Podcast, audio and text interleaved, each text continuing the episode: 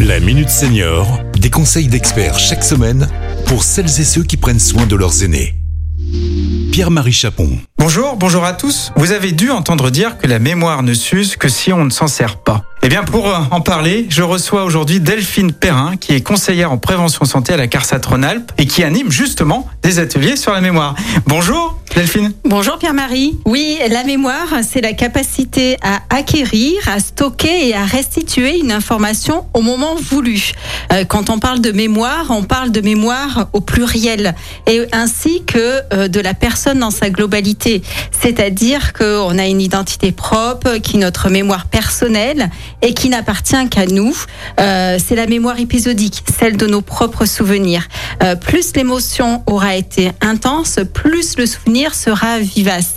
Elle nous permet de dire, eh bien, je m'en souviens comme si c'était hier. Voilà, dans un premier temps. Ensuite, aussi, on a nos connaissances acquises depuis l'enfance grâce à nos apprentissages multiples. Euh, c'est une mémoire que l'on qualifie de collective. Par exemple, l'étape de multiplication, les poèmes après à l'école ou encore les capitales. On ne sait plus quand est-ce qu'on l'a appris, mais on le sait. Euh, c'est ce qu'on appelle la mémoire sémantique.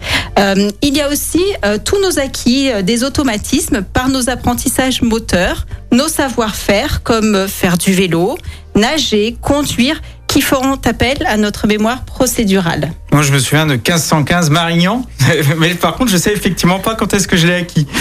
En fait, la mémoire se caractérise par plusieurs éléments qui composent notre vie quotidienne. Oui, en fait, la mémoire est d'abord sensorielle. C'est par nos sens que nous parvient l'information, et notamment par celui de la vue et de l'ouïe.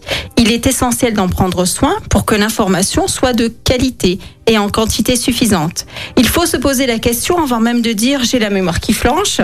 Euh, Est-ce que j'ai bien vu Est-ce que j'ai bien entendu euh, pour bien mémoriser autre question essentielle, est-ce que je porte de l'intérêt à l'information à retenir euh, On a tous remarqué que nous avions une mémoire sélective euh, et on retient plus facilement ce qui nous intéresse.